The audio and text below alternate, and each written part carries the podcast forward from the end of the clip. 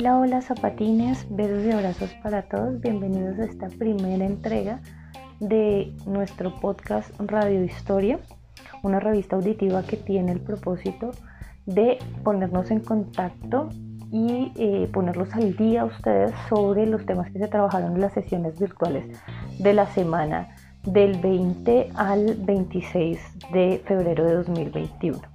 Eh, bueno, mmm, pues esta semana el trabajo que realizamos estuvo enfocado en entender el papel del imaginario social en la historia, cómo se transforma y qué elementos inciden en el cambio de un imaginario social. Em, comenzamos con un repaso inicial de lo que significa la Edad Media, cuál fue su imaginario social, las características principales del proceso del medioevo y cómo hay una situación que permite o que plantea la ruptura de ese imaginario social y propone unas nuevas formas de pensamiento. Entonces comenzaré por aclarar qué es un imaginario social. Cuando preguntábamos qué es un imaginario social, llegábamos a la conclusión de que corresponde al conjunto de ideas y pensamientos que son válidos y aceptados por una sociedad en un momento determinado de la historia y que sirven para orientar los procesos sociales y culturales que ocurren en ese momento determinado. Tenemos varios ejemplos. Un ejemplo que nos es común es el de la esclavitud hace 200 años. Hace 200 años seguramente era normal que eh, las personas vieran en los mercados que vendían y compraban eh, seres humanos esclavizados y esos seres humanos tenían unas características específicas que corresponden a la fisionomía de los pueblos afro, de los pueblos africanos. Hoy en 2021 tal vez no es común y seguramente si nosotros lo vemos en, un, en una plaza de mercado, en un centro de mercado, que tiene una persona atada con cadenas y que esa persona es afro o es india o es indígena o es, eh, qué sé yo, asiática, de cualquier eh, etnia, pues entonces nos aterraremos y seguramente lo denunciaremos. Hace 200 años eso era absolutamente normal. Incluso los mismos afro asumían como normal que eso pasara. Pensaban porque pensaban que eh, tenía algo que ver, digamos, con su posición en el mundo y con un orden divino, elegido por Dios y no cuestionable. Eh, esa situación cambia cerca de 1800 en el siglo XIX, cerca de 1820, en el primer cuarto de siglo del siglo XIX, eh, gracias a, primero que todo, muchos movimientos sociales liderados por, por afros, a los procesos de independencia de las diferentes naciones, sobre todo en América, eh, y a, digamos, negocio, el negocio que se establece con los pueblos africanos para que apoyen las batallas de independencia. Entonces, en ese orden de ideas, eh, ese imaginario social se ve transfigurado o cambia es porque hay unas acciones específicas que hacen que cambie. Si vamos a otro ejemplo, como la lucha por los derechos de las mujeres, las mujeres hace 100 años, en 1900, no teníamos derecho a voto, ¿sí?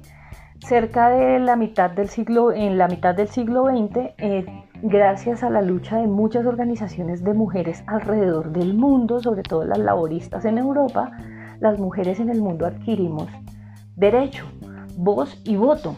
Entonces, digamos que hay hechos específicos que hacen que los imaginarios sociales cambien. Eso es importante tenerlo en cuenta. Eh, esos imaginarios sociales nos permiten entender los cambios en los periodos históricos. Nosotros hablamos de varios periodos históricos. Hablamos de un periodo histórico que se llama la Edad Antigua, que se caracteriza por la aparición de las primeras grandes civilizaciones, como los mayas, muiscas, aztecas, egipcios, romanos, griegos, cuya característica principal va a ser eh, de esos pueblos, va a ser primero que creen en varios dioses, son politeístas, segundo que crean, diseñan y ponen a funcionar sus propios sistemas de organización económica, política y social, cada uno diferente, además religiosa. Eh, luego sigue la Edad Media, que digamos la, la entendemos como un proceso que se desarrolla principalmente en Europa que tiene como característica el paso del politeísmo, es decir, de creer en varios dioses a creer en un solo dios, del politeísmo al monoteísmo, y que esa idea del monoteísmo va a configurar todo el imaginario social de la época. ¿sí? Entonces se van a dar muchas guerras religiosas, se van a dar muchos procesos de invasión, La característica principal de las formas de gobierno es que es una monarquía o son varias monarquías, es decir, gobiernos de reyes, que se cree que el poder de los reyes es, o que los reyes son designados por Dios, entonces por eso no se cuestiona que una persona, que una familia esté en el poder. Y al final de esa época hablamos de un sistema económico que se llama feudalismo, que es basado en la agricultura y en la tenencia de la tierra, es decir, en la gran propiedad. Una persona va a ser la dueña de la tierra y otras personas van a trabajar la tierra para, esa, para ese dueño o para ese señor feudal. Eh, y el, digamos, el tercer momento o la tercera gran época va a ser eh, la modernidad, cuya característica está eh, amparada en un proceso que pasa al final de la Edad Media, que se llama el Renacimiento, y es un cambio del imaginario social que ustedes después van a profundizar.